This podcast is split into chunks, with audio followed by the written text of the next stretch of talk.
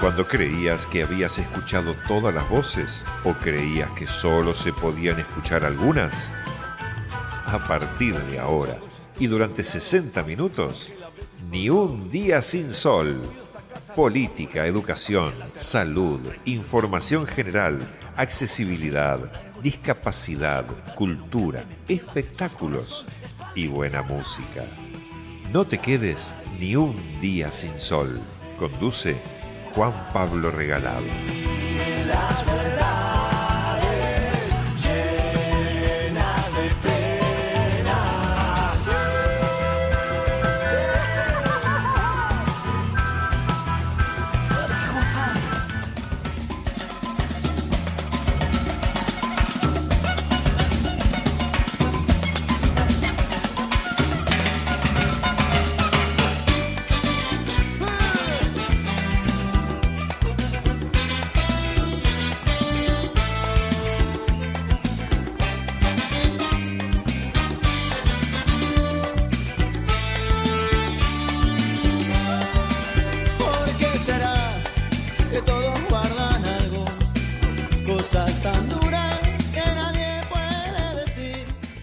Minutos pasaron de las 9 de la mañana. Tengan todos ustedes muy, pero muy buenos días. Bienvenidas, bienvenidos. Un nuevo programa de Ni un día sin sol, programa número 10 de esta tercera temporada. La temperatura en Buenos Aires y en nuestra ciudad 6 grados. La sensación térmica 1.6 y la verdad, la verdad que está realmente muy, pero muy fresco. ¿Cómo comenzaron la mañana? Nosotros acá enganchaditos y con mucho ruido en la autopista. Así que ahora te voy a estar contando lo que está pasando ya en estos momentos en la ciudad de Buenos Aires y también en nuestra ciudad. Sí, sí, ese. Y del otro lado ya está, la presentamos a ella. Buenos días, Sonia Metrica, ¿cómo le va? ¿Qué tal? Buen día, Juanpi. ¿Cómo estás en este día tan frío? 5 grados. 5 grados, mira, yo tenía 6, así que vos que tenés la tele por ahí, seguramente ya estás viendo la actualización de la temperatura en la coordinación de este programa. También ahí en el estudio con Sonia y con nuestro operador está Belu Ambrosio en la puesta en el aire, obviamente, y en la programación y en la, en, la coordinación. Ahí se me fue en la. Ah, bueno, en redes sociales también, Federico Lorenzo y también en los estudios Lucho, Lucho García. Como te decía, mi nombre es Juan Pablo Regalado y vamos a tener muchísima información. Por suerte, ya se está despejando la autopista desde temprano. Los camioneros estaban cortando la autopista Buenos Aires-La Plata. Bernie le había dado cinco minutos para que se retiren porque había dicho que no podía, no iban a empezar a negociar a través de la extorsión así que empezaron a correrse, pero obviamente estaban utilizando los tres carriles más dos, más la banquina, más el pasto, así que se empezó a normalizar y los autos, camiones y cualquier tipo de vehículos que ya estaban parados desde las desde antes de las 7 de la mañana, la fila llegaba en estos momentos hasta Quilmes, es decir, casi 8 kilómetros. Así que se empieza a normalizar y aparentemente estos camioneros que estaban cortando también la autopista Buenos Aires-La Plata, algunos y algunas dicen que se iban a trasladar a la ruta 9. Pero bueno, vamos a ver qué es lo que sucede en el transcurso de este programa. Así que vamos a ver si esperamos que hay apenas eh, una horita todo se normalice para poder contarles que aquellos que nos están escuchando arriba de la autopista o los que piensan salir, digamos, ya no, digan, listo, ya está todo, todo mucho más tranquilo. Ya que tenés ahí, tenés forma de que nuestros oyentes se comuniquen vía WhatsApp al WhatsApp de la radio si se quieren comunicar con nosotros hasta las 10 de la mañana. Igualmente también pueden hacerlo a info arroba o como siempre también nos pueden escuchar en www.avellanedahoy.com.ar. Bien, Juanpi, si gustan mandarnos un mensaje, lo recibimos al 15 5426 1842. Repito, 15 5426 1842. Y antes de finalizar el programa, como siempre, nos gusta disfrutar de distintos bares, de distintos lugares de, la provincia de Buenos Aires, de la ciudad de Buenos Aires, y me gustaría que nos puedas adelantar de qué vamos a estar hablando hoy al hablar de un lugar para disfrutar un día también tan frío como este. Bueno, relacionado con el frío, con las gripes, vamos a ir a un bar que tiene que ver con farmacia, con boticas. Es lo único que te puedo adelantar por ahora. Bueno, ¿solamente eso? Solamente eso. ¿Se, puede comer? Se puede. Se puede, puedes beber algún brebaje, puedes eh, ser atendido en una farmacia con una antigüedad de los años 30. Perfecto. Bueno, em, ¿te parece? Empezamos con dos noticias antes de que también, bueno, les adelantamos también, vamos a estar hablando de educación, de educación con el rector electo de la Universidad Nacional de Córdoba. En muy pocos días se va a estar llevando adelante una, un encuentro mundial de universidades públicas. Como no podía ser de otra manera, se va a estar realizando en Córdoba, en una de las universidades más en la universidad más antigua del país y en una de las, de las más antiguas del mundo. Así que con él vamos a estar hablando de estas elecciones históricas también en la ciudad de Córdoba, después de nuestras noticias locales. Si te parece, comenzamos con eso. Empiezo con algo muy cortito que también pasó en Avellaneda y luego, luego nos, nos vamos mezclando contigo.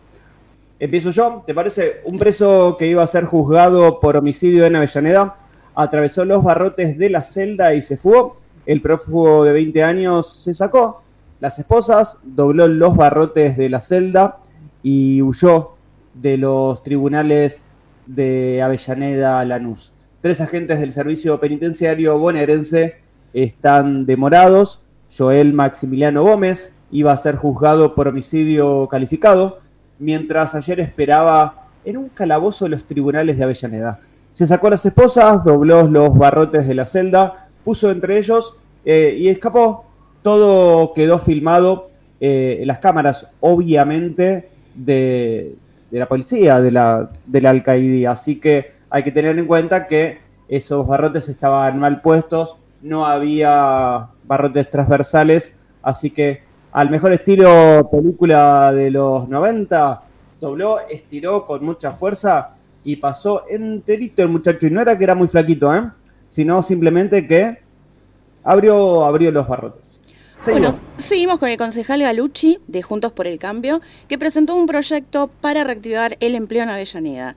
Se trata del programa Avellaneda Producción, lo presentó en el, en el Honorable Consejo Deliberante y el objetivo del proyecto es el incentivo fiscal eh, para empresas que se instalen nuevas en nuestra localidad con una excepción impositiva de todas las tasas municipales por tres años.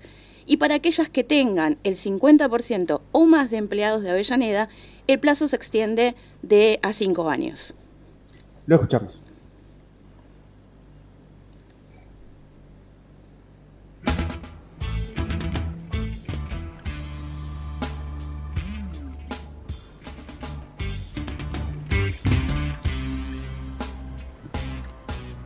Bueno, no tenemos el audio del concejal Galucci, eh, así que seguimos con otra de las noticias también finales de nuestra ciudad. Eh, actualizamos lo que estaba pasando en la autopista Buenos Aires-La Plata, ya está completamente liberado y Bernie se puso en contacto con el ministro de Trabajo de la Nación para poder lograr que, que los camioneros sean recibidos directamente por el gobierno nacional. Y ahora sí, deportes Pasamos de la mano de Estonia Metlica.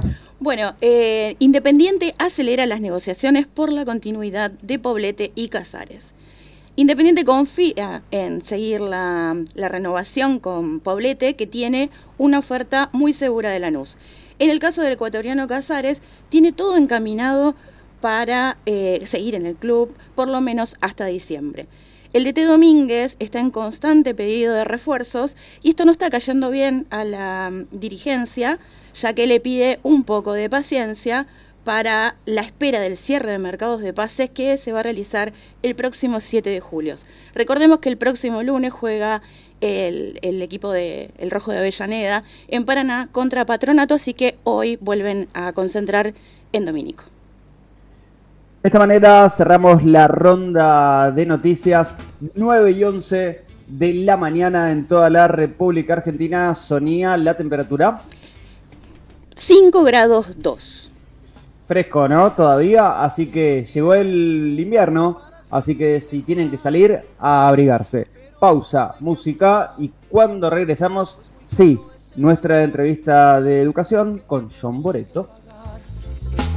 Prestemos más atención a nuestro alrededor, felices con la simpleza y con amor es mejor. Lo que querías saber de política, educación, salud, información general, accesibilidad, discapacidad, cultura y espectáculos. Ni un día sin sol.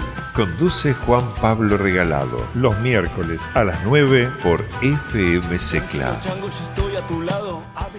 Estudia martillero y corredor público con modalidad online en Universidad FASTA. Inscribite hoy. Trayectoria e innovación tecnológica al servicio de la formación profesional. Informes e inscripción en ufasta.edu.ar barra distancia. Universidad FASTA. Saber es crecer.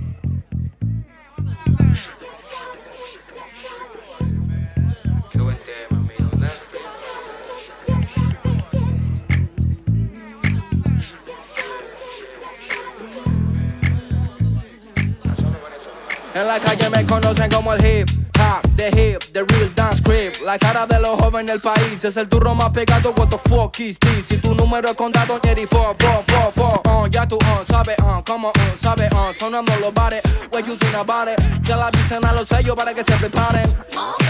Porque la calle pide salsa, compás, compás, comparsa. Un poco bien, un poco mal en la balanza. Millonarios quieren comprar mi esperanza. Ja, 50 millones les alcanza. Uh, ATR pido gasta. Uh, la promesa como lío Messi en Barça. El único que escuchaba rap desde la panza. Bye. En la calle me conocen como el hip hop, the hip, the real dance crib. La cara de los hombres en el país es el turro más pecado. What the fuck is this? Si tu número contado ni el fo, fo. Mami, el vocero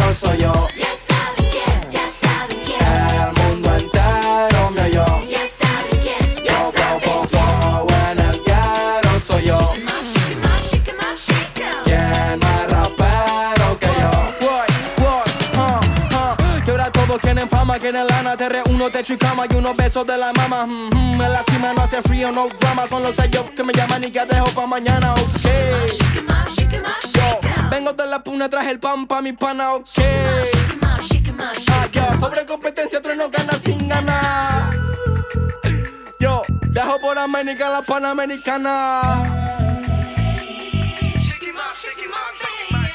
Mami, el vocero soy yo El mundo entero me oyó. Ya saben quién, Fo, fo, fo, fo, en el guero soy yo. ¿Quién más rapero que yo? En la calle me conocen como el hip hop, the hip, the real dance creep. La cara de los jóvenes del país es el turro más pegado. What the fuck is this? Si tu número es contado en la calle me conocen como el hip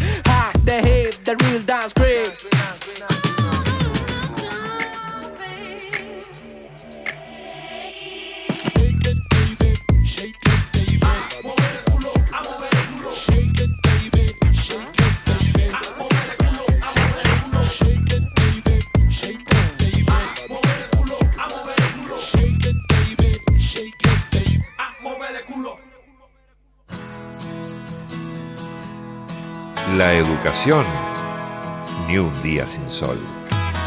Tienen que venir días más felices.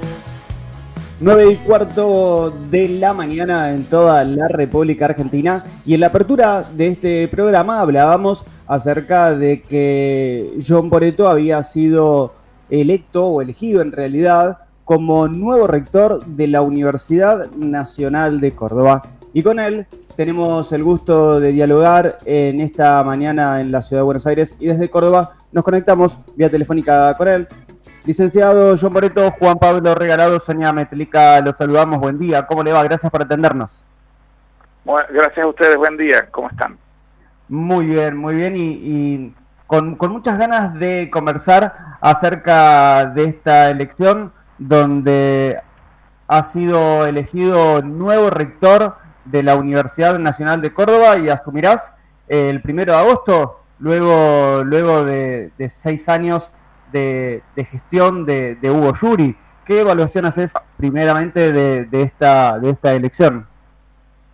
Bueno, efectivamente este, fue una elección importante porque fue la segunda ocasión eh, donde la comunidad de la Universidad de Córdoba eh, de manera directa elige a sus autoridades unipersonales.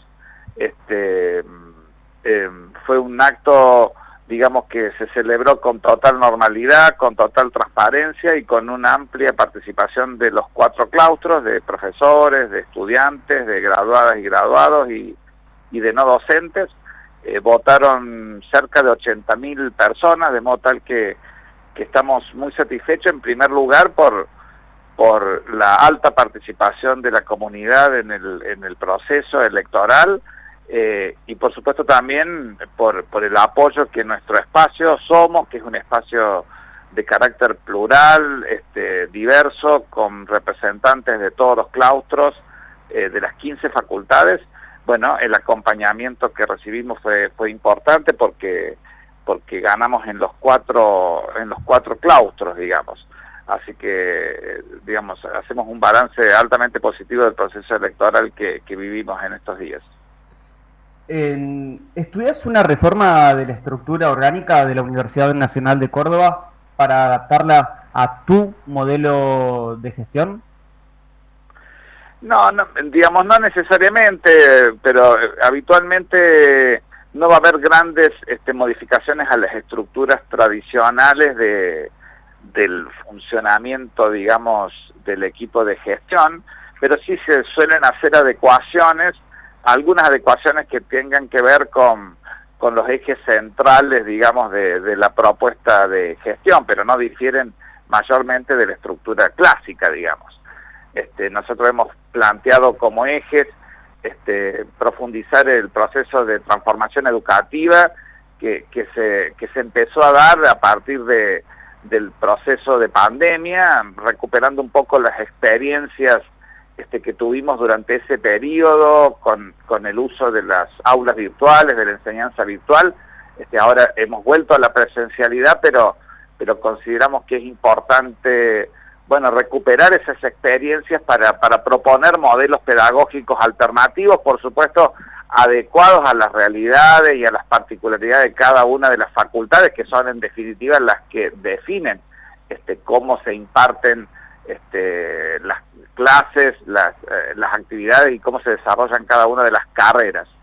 Y también en ese plano de, de, la transformación educativa, eh, estamos planteando bueno, estar muy activos frente a las demandas que nos propone un mundo eh, que cambia a nuestro alrededor, el entorno del mundo del trabajo cambia a partir del avance científico, del avance tecnológico, y las universidades tienen muchas respuestas que dar ahí en torno a, las capacitaciones que la comunidad en general necesitan, más allá de las carreras que eh, tradicionalmente se ofrecen en las universidades como las carreras de grado y las carreras de posgrado.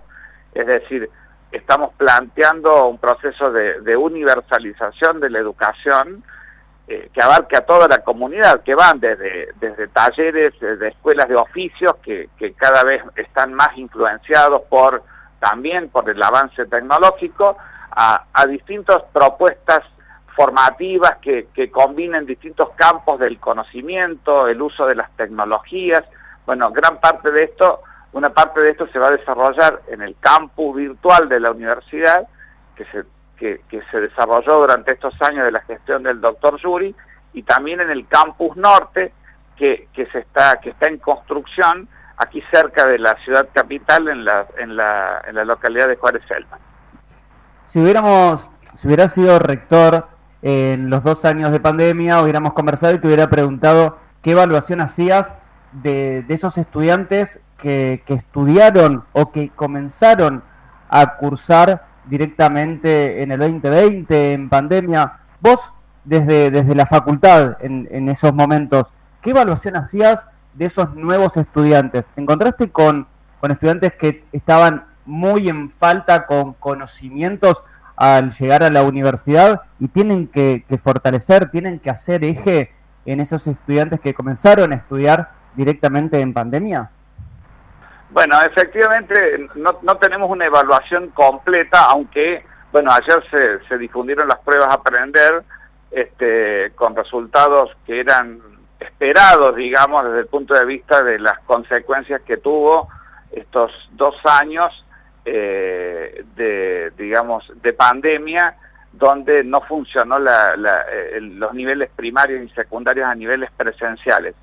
Este, evidentemente la, eh, nosotros sí notamos la dificultad que, digamos, más agravada de lo que siempre es un problema eh, para una buena parte, de, para un segmento de, de, los estudiantes que año a año ingresan a la universidad, porque sabemos que los dos primeros años son los años más complejos desde el punto de vista de la retención de los estudiantes que ingresan, es donde más fuertemente se produce el fenómeno de la deserción, de modo tal que, bueno, este, lo que pretendemos siempre es, en cada una de las facultades hay distintas estrategias para el acompañamiento de esos estudiantes, en el caso de la Facultad de Ciencias Económicas, que a mí me tocó conducir desde el decanato hasta diciembre del año pasado, eh, nosotros teníamos un programa que se llamaba PINES, eh, de acompañamiento a los ingresantes. Ese programa ya estaba concebido antes de la pandemia, pero lo trabajamos de manera particular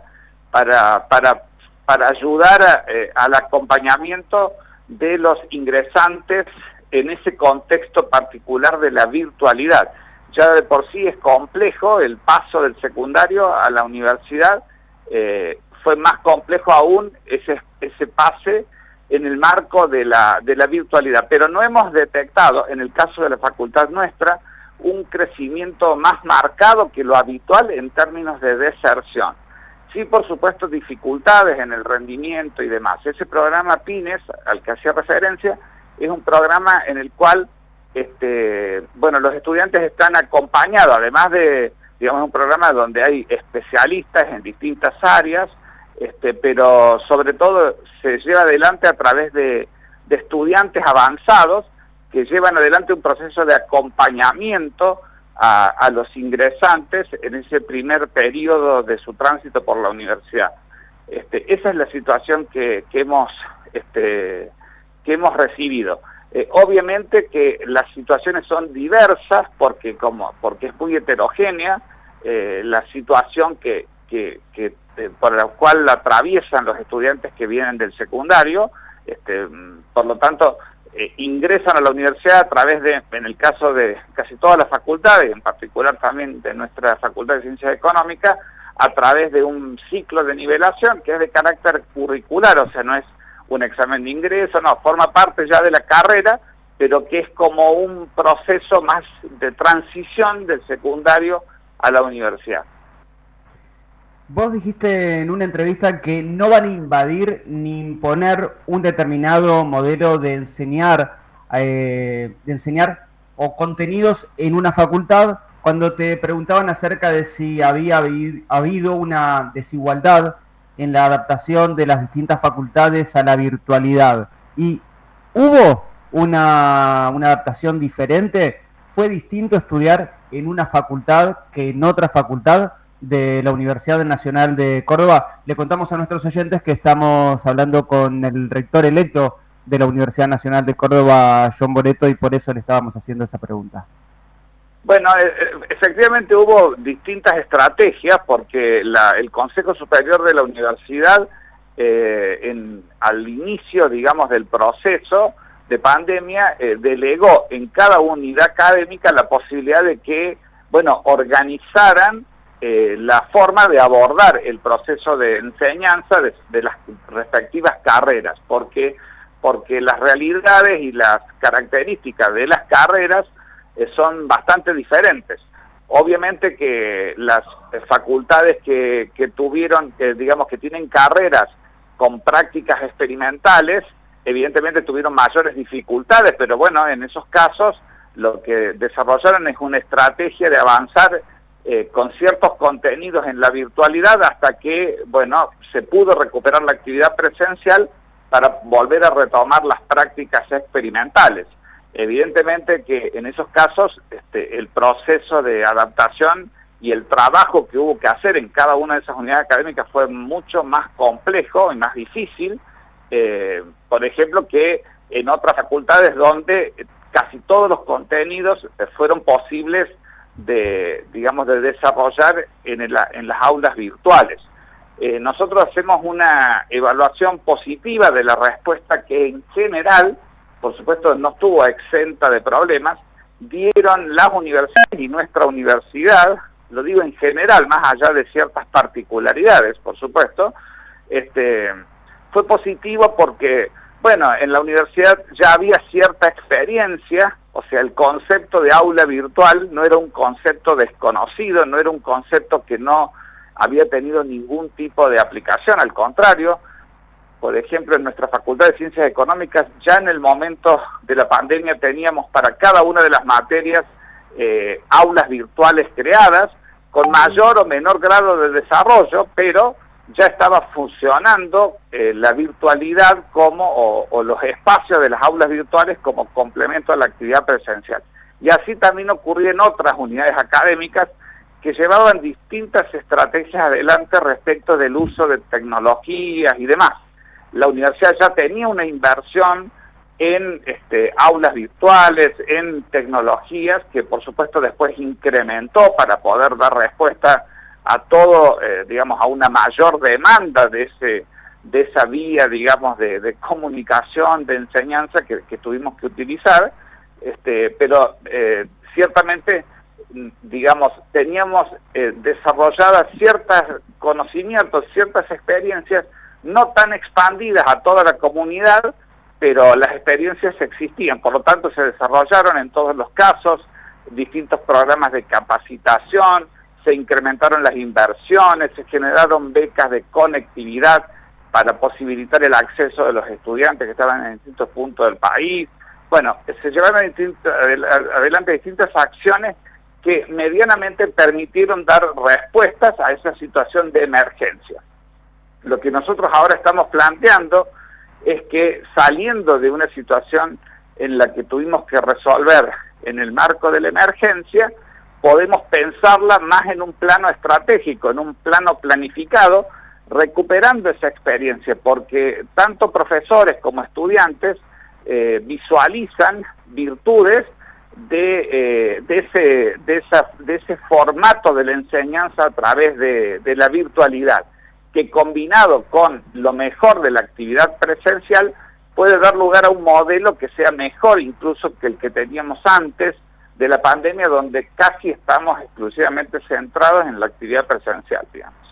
Te hago una final y me gustaría saber eh, y conocer, obviamente, tu mirada acerca de las políticas de inclusión, accesibilidad para personas con discapacidad y si va, vas a implementar eh, alguna política distinta a la que se viene llevando adelante en el trabajo, obviamente no solamente en la educación de personas con discapacidad, sino también en la, accesibil- en la accesibilidad edilicia dentro de cada una de las facultades de la UNC.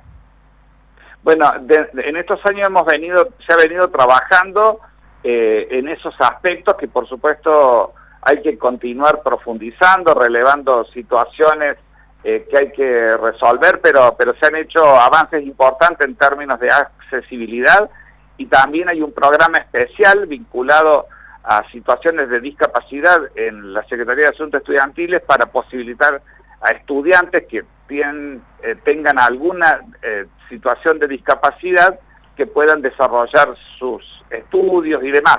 Eh, por supuesto, la idea es este, profundizar esas políticas, estar siempre atento a las necesidades que, que surgen, pero por supuesto es una de las de las líneas que hemos planteado dentro de nuestra propuesta, digamos.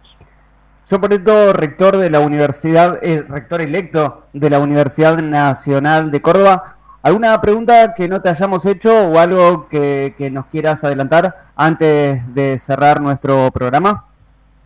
No, básicamente este, que otro de los ejes principales que la universidad va a mantener, porque fue una característica importante esta gestión de Yuri, es el proceso de apertura y de vínculo con la comunidad y con las demandas de la sociedad. Nosotros pretendemos una universidad no encerrada en sí misma, sino fuertemente vinculada a las problemáticas sociales, tratando de aportar eh, en ese proceso de manera colaborativa con, con organizaciones sociales, con eh, otros niveles del sector público, de gobierno, también con el sistema socioproductivo, eh, digamos, que todo lo que la universidad produce en materia de enseñanza, desarrolla a través de los programas extensionistas y de, su, de sus avances en términos de investigación, sea capitalizado, digamos, a través de, de un mayor vínculo con la comunidad a la que pertenecemos. John Boreto, gracias por este contacto con nosotros, gracias por permitirnos llegar a ustedes tambi- también a través de nuestro portal de noticias Universidades Hoy y por permitirnos dialogar un ratito en esta mañana de miércoles con nosotros. Que tengas una excelente mañana y un mejor día. Un abrazo grande. Igual, igualmente para ustedes, un abrazo, hasta luego. Hasta luego. John Moreto, rector electo de la Universidad Nacional de Córdoba, pasó por esta mañana de FM Secla y también por Ni un día sin sol. La van a poder leer, luego la van a poder volver a escuchar en www.universidadesoy.com, www.avellanedahoy.com.ar. Vamos a una pausa y cuando regresamos ya las vemos con el gorrito de Independiente. Ya están ellas, nuestras chicas desde Nueva York. Quédense en el aire del 106.1.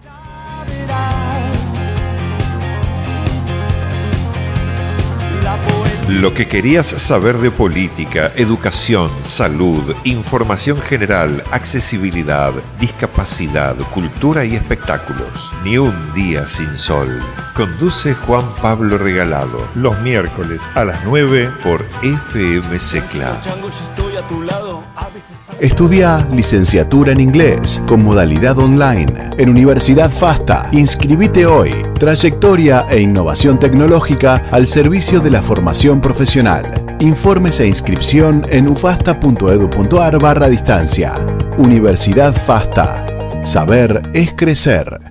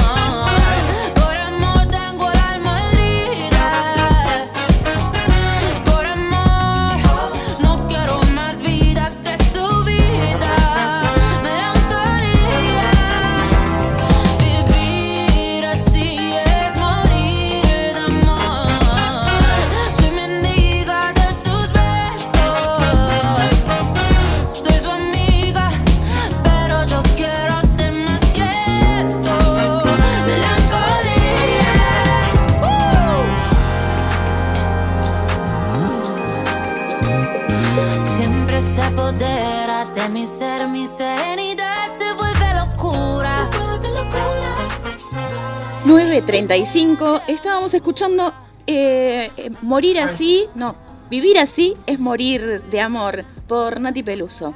Bueno, como dijiste Juanpi, estamos con nuestras amigas en Nueva York. Eh, Lucky, Marina, ¿cómo andan? Buenos días. Hola chicos, hola Sonia, hola Juanpi. Buenos días, Juanpi. ¿Cómo, ¿Cómo andan? Estamos- Tanto ustedes como yo estamos en remera, en mi caso es porque estoy a distancia, obviamente haciendo el programa, en mi caso desde caso, desde en mi caso desde casa.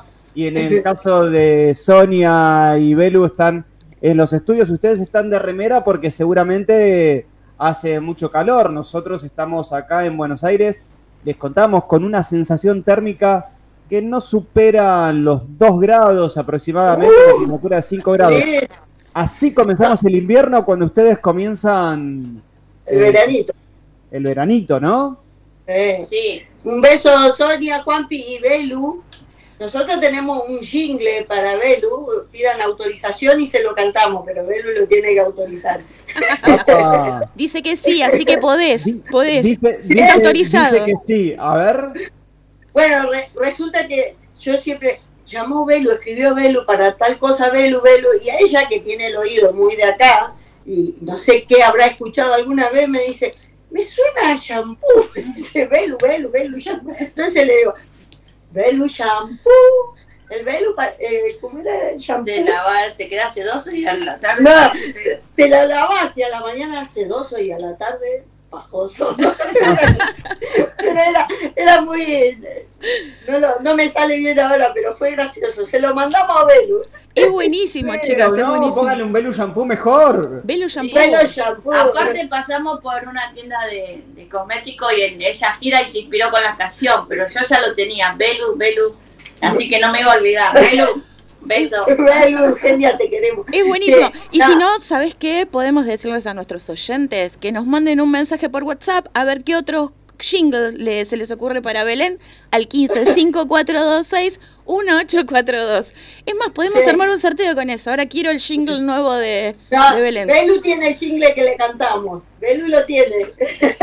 Bueno, capaz, quizás quien te dice que sea la nueva cortinita en alguno, en alguno de nuestros bloques o simplemente con algún, eh, algún jingle que nos vayan cantando, eh, algún Claro. sorteito podamos tener.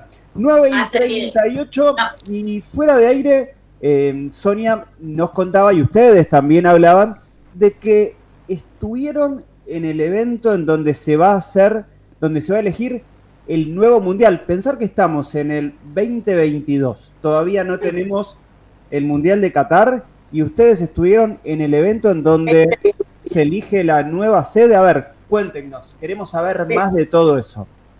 Bueno, eso fue, fue maravilloso porque, bueno, eh, ustedes saben que ella hace 22 años que vive acá, que aparte de jugar fue árbitra, este, entonces tiene toda un, todo el mundo la conoce y le llegó la invitación a través de, de la presidenta de la Liga de Ídolos de América, de Margarita Aguilarte, dice, uy, ya que está Luqui, puedo venir a este evento de que es eh, la, la, la vigilia para, para ver eh, qué, sedes se elegían. Las 14 sedes que se elegían, que se, que se va a jugar entre México, Canadá y Estados Unidos.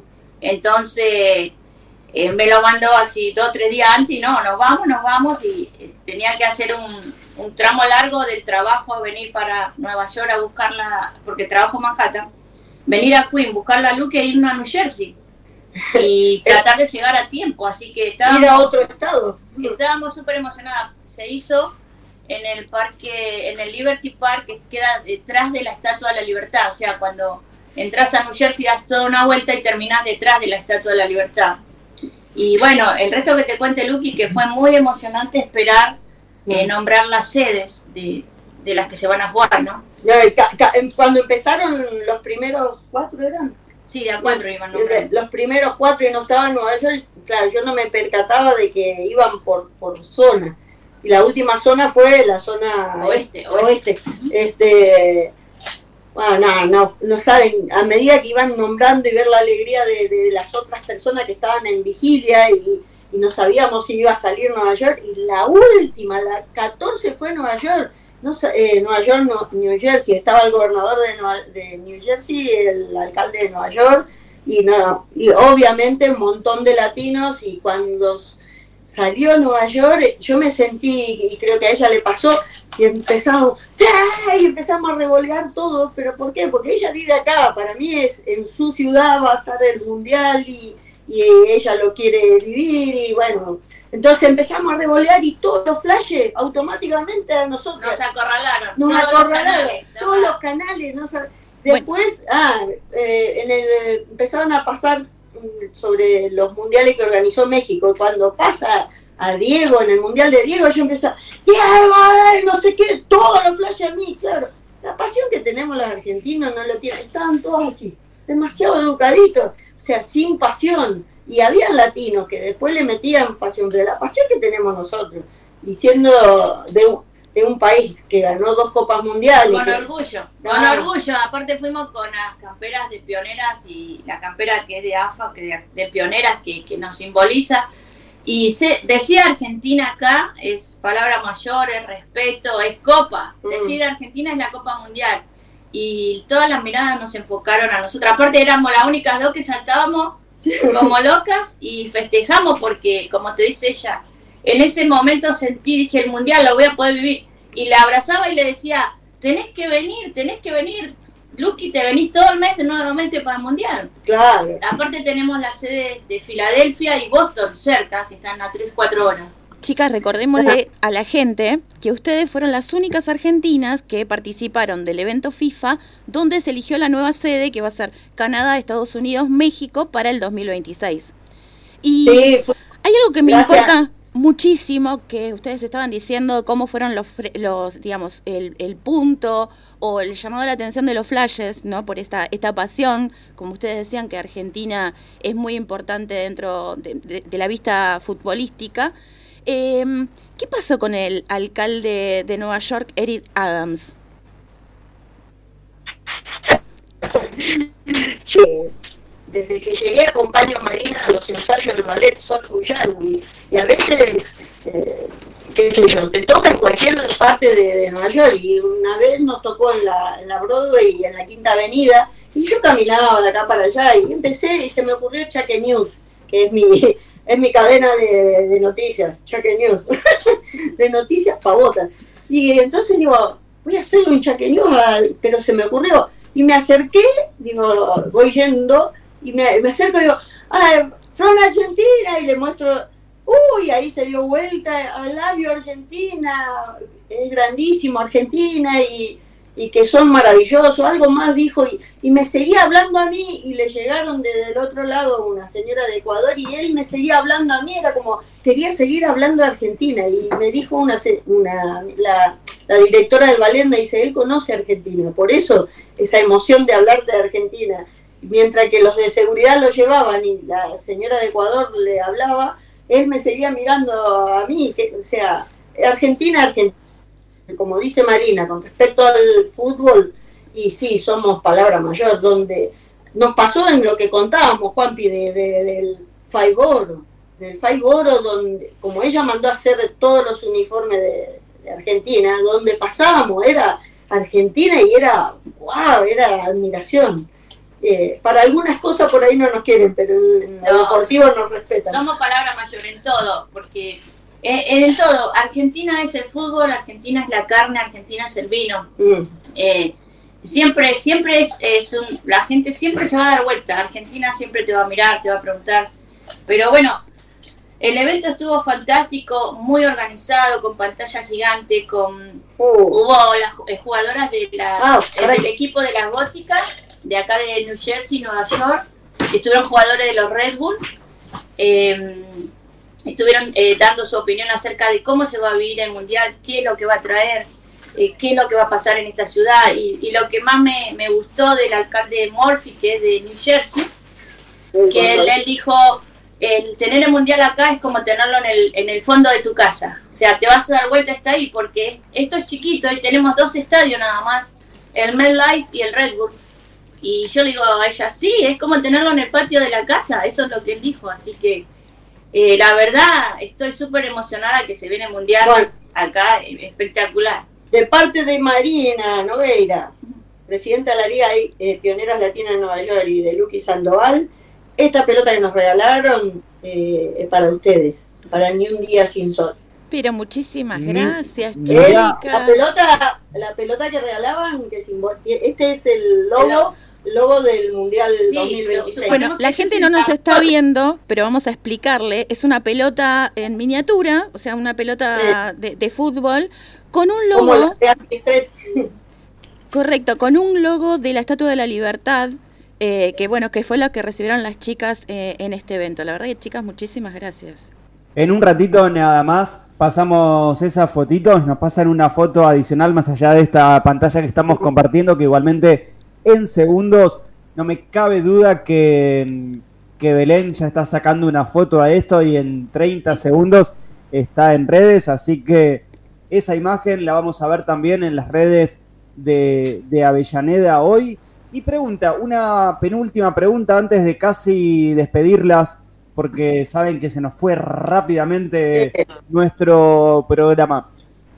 ¿Es fácil eh, vivir este mundial más allá de que haya pocas sedes cerquita de su casa, 400 kilómetros, que sea Canadá, Nueva York, Estados Unidos, a nivel conectividad? ¿Se hace fácil para quienes viven en Nueva York quizás cruzarse a Canadá o cruzarse a México? Los que vivimos acá tenemos la posibilidad, a algunos por ahí no, pero sí es fácil. Yo considero que es fácil porque, como te digo, podés ir en auto, eh, 3, 4 horas a Boston, Filadelfia hasta acá nomás, eh, tener el centro del país, que es, eh, podés ir en avión, podés manejar, podés comprar... eh, eh, Sí, también puedes ir en el tren, podés eh, hacer un grupo de personas, que es lo que yo pienso que podemos hacer. Alquilás un auto, viajás, tenés una experiencia y vivís el mundial. Lo vamos a vivir acá, lo que yo siento es que se va a vivir eh, a lo latino. No europeo, no Estados Unidos, latino, porque acá los latinos son los que hacen la fiesta. Va a ser una fiesta. E ir a un partido de, de fútbol acá es una fiesta. Eh, cualquier partido que sea, todo es una fiesta. Aparte, la organización, como dice Lucky, es muy buena, Mm. es muy coordinada, pero nosotros le ponemos el toque, ponemos la sal, el condimento. Y a Canadá tenemos ocho horas en auto eh, a las sedes. Entonces la gente puede ir en avión, puede tomarse el avión y estar en una hora y media ya está ahí. Los latinos o los argentinos que a- estamos, te decía, ¿no? Que estamos acostumbrados a ocho horas es estar en Córdoba, seis horas con mucho tránsito, Eh. seis es estar en Mar del Plata y lo hacemos para irnos sábado y domingo. Así que vos me hablás Claro, de seis horas, ocho horas. El latino, el, el argentino, no sé si tanto el latino, pero el argentino que está allá, tranquilamente dice, ah, ocho horas me subo al auto y me voy a un estadio. Mira, cuatro, Juanpi, cuatro años antes te decimos que acá tenés las corresponsales de ni un día. Sí, Mira, Los Ángeles es la zona más, la zona este, la más leja. Eh, tenés que ir en avión. Eh, son seis horas de vuelo, pero es cruzarte dos Dos. países, cruzarte dos veces la Argentina a lo ancho. Es, es, Es como ir de Ushuaia a La Quiaca, eh, Eso- a lo ancho. es el- eso es el tramo más largo, pero eh, la gente lo puede hacer. Lo puede hacer, acá lo puede hacer. Chicas, una última pregunta. ¿Cómo fue vivir el Día de la Bandera tan lejos? Uh, Ah, bueno, yo, yo, ustedes saben, soy correntina, soy patriota. Este, le digo a Marina, ¿te puedo agarrar tu banderita? Ella tiene una bandera que usa en la lanza del ballet. Y me dice, sí, llévalo. Y me fui al, a, a, como a Rutland Island, que es una isla que está en el medio del Hudson, entre Queens y Manhattan, este, que voy siempre a matear ahí. Y lo puse y canté Aurora y después mostraba Manhattan de, eh, no sé, Aurora es hermoso y, y nada. Bueno, eh, acá lo vivimos todos los argentinos en, en grupo, festejando, saludándonos con los conocidos, con los amigos. Feliz Día de la Bandera por medio de mensajes, por fotos, por Facebook. Y también va a haber em, eventos de la comunidad argentina en Long Island, em, en New Jersey, por el Día de la Bandera. Y bueno, se hace en, en el consulado, en, el, en, en la plaza, en el Parque Central. ¿Y vas a bailar con el ballet? Sí, también. Entonces, así se vive, lo, lo vivimos nosotros, ¿no? Y ha- no, hacemos un poquito de ruido los argentinos. Eh, coincidió que este lunes fue un feriado acá nuevo que hay Mm. por eh, la masacre de los niños, los últimos niños que, que- que murieron, más todos los anteriores, la de Sandy Cook y todo eso. Entonces, La liberación de los negros. eh, sentimos como que, que el feriado del Día de la Bandera nos tocaba a nosotros también. Había muy poca gente, mucha gente se tomó. acá los feriados, esto es extraño, se toman los, los, los empleados del Estado, los políticos y se van de vacaciones. Y viste, nosotros seguimos trabajando. Cuando fuimos a trabajar, eh, había poca gente en las calles y era un feriado nuevo. Así que lo asimilamos con el de la bandera. Y bueno, Lucky salió a hacer el Chaque News, hizo Mm. nota que estuvo espectacular. Así que Hice un chaque news ahí en Ruben Island y pintaron toda una escalinata que va hacia un parque donde hay lo, lo, lo sorprendente ahí que ponen sillones y todo para que vos te sientes a tomar sola, a comer. Yo me llevo mi termo y mi mate.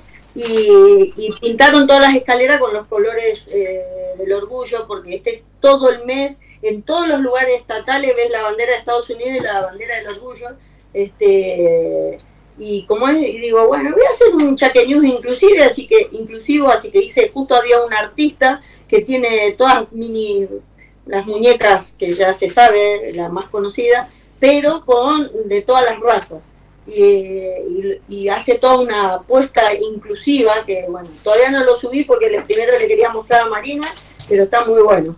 Así que, nada, cada fiesta patria lo vivimos a full los argentinos acá y hay comunicación entre todos los que nos conocemos, nos, nos saludamos todos, siempre mantenemos eh, nuestra cultura, nuestra argentinidad Y, eh, a y- full. y la tuvimos acá a Marina representándonos en el City Hall Music, eh, que fue a ver el recital de Ana Gabriel, que lo, lo tenía de hace dos años y por la pandemia fue, bueno, fue creo que la única argentina, porque después eran todos mexicanos. La próxima semana hablamos de eso, pero para despedirnos les vamos a pedir un favor. Agarren esa pelota nuevamente entre las dos, acérquenla a la cámara así desde acá nosotros podemos sacarle una hermosa foto. Así es, vayan moviéndola para que Belén encuentre la mejor foto. Y mientras... ¿Salimos nosotras? Ahí, está, ahí. salen ustedes dos, están perfectas. Nosotros nos vamos a ir a una pausa, quédense que sacamos alguna fotito más adicional. Nos vamos a una pausa y cuando regresamos hablamos de gastronomía con, con Sonia, así que las tenemos que despedir, chicas, y la semana que beso, viene. Belloneda. Beso enorme, beso chicas. Sonia, Belu, Belu Shampoo. Por favor, shampoo. con el jingle. Nos encontramos con ustedes la próxima semana también para hablar de ese recital de Ana Gabriel. Pausa y enseguida volvemos.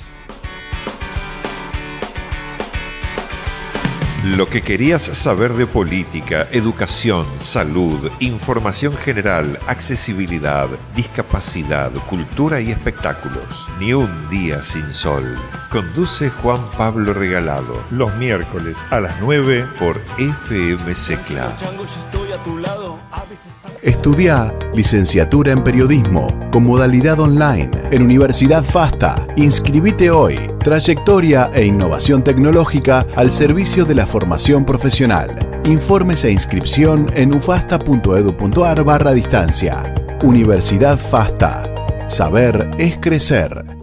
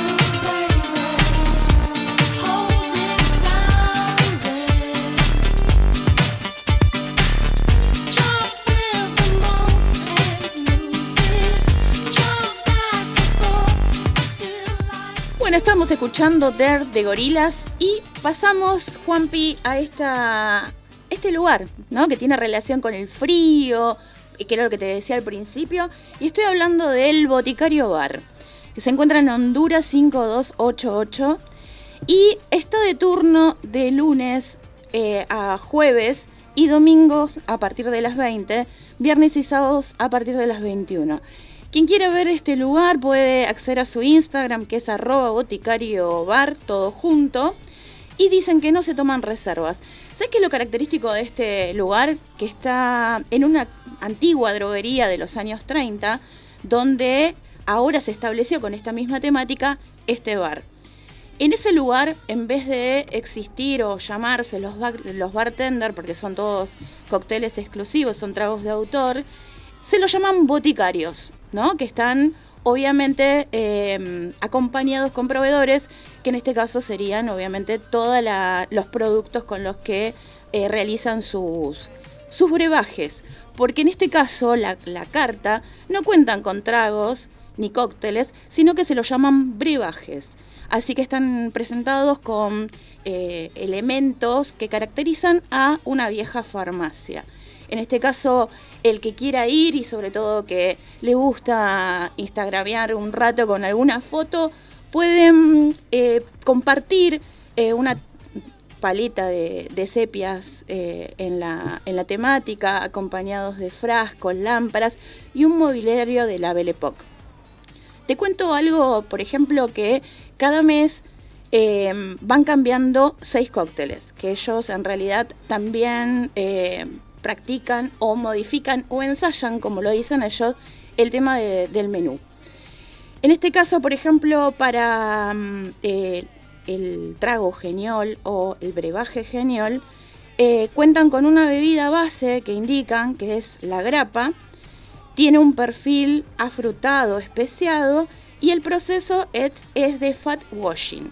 Es todo muy particular, la carta se presenta como una vieja eh, receta o, mm, digamos, disposición o venta de, de medicamentos.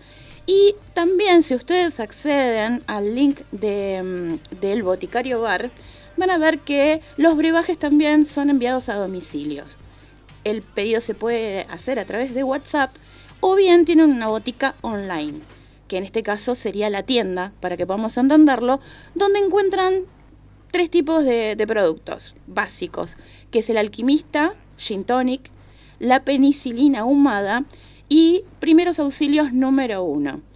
El primer auxilio número uno es un tónico como para todos los enfermos. Eh, la verdad que está muy, muy interesante esta, este tipo de temática, así que vuelvo a repetir, el Boticario Bar pueden eh, ir a Honduras 5288, no toman reserva, eso hay que recordarlo. Un minuto para las 10 de la mañana y en la apertura hablábamos ¿no? de un lugar diferente y hoy te lo trajo Sonia también para disfrutar de una farmacia o de un boticario, pero en realidad es uno de esos lindos bares instagramiables que puedes disfrutar en el barrio de Palermo. Seguramente la semana que viene vamos a tener otro lugar diferente, otro lugar distinto para poder disfrutar. Nos tenemos que ir, gente. Sonia, nos quedó corto el programa y hoy sí podemos decir que la verdad que nos falta una horita más tranquilamente de programa.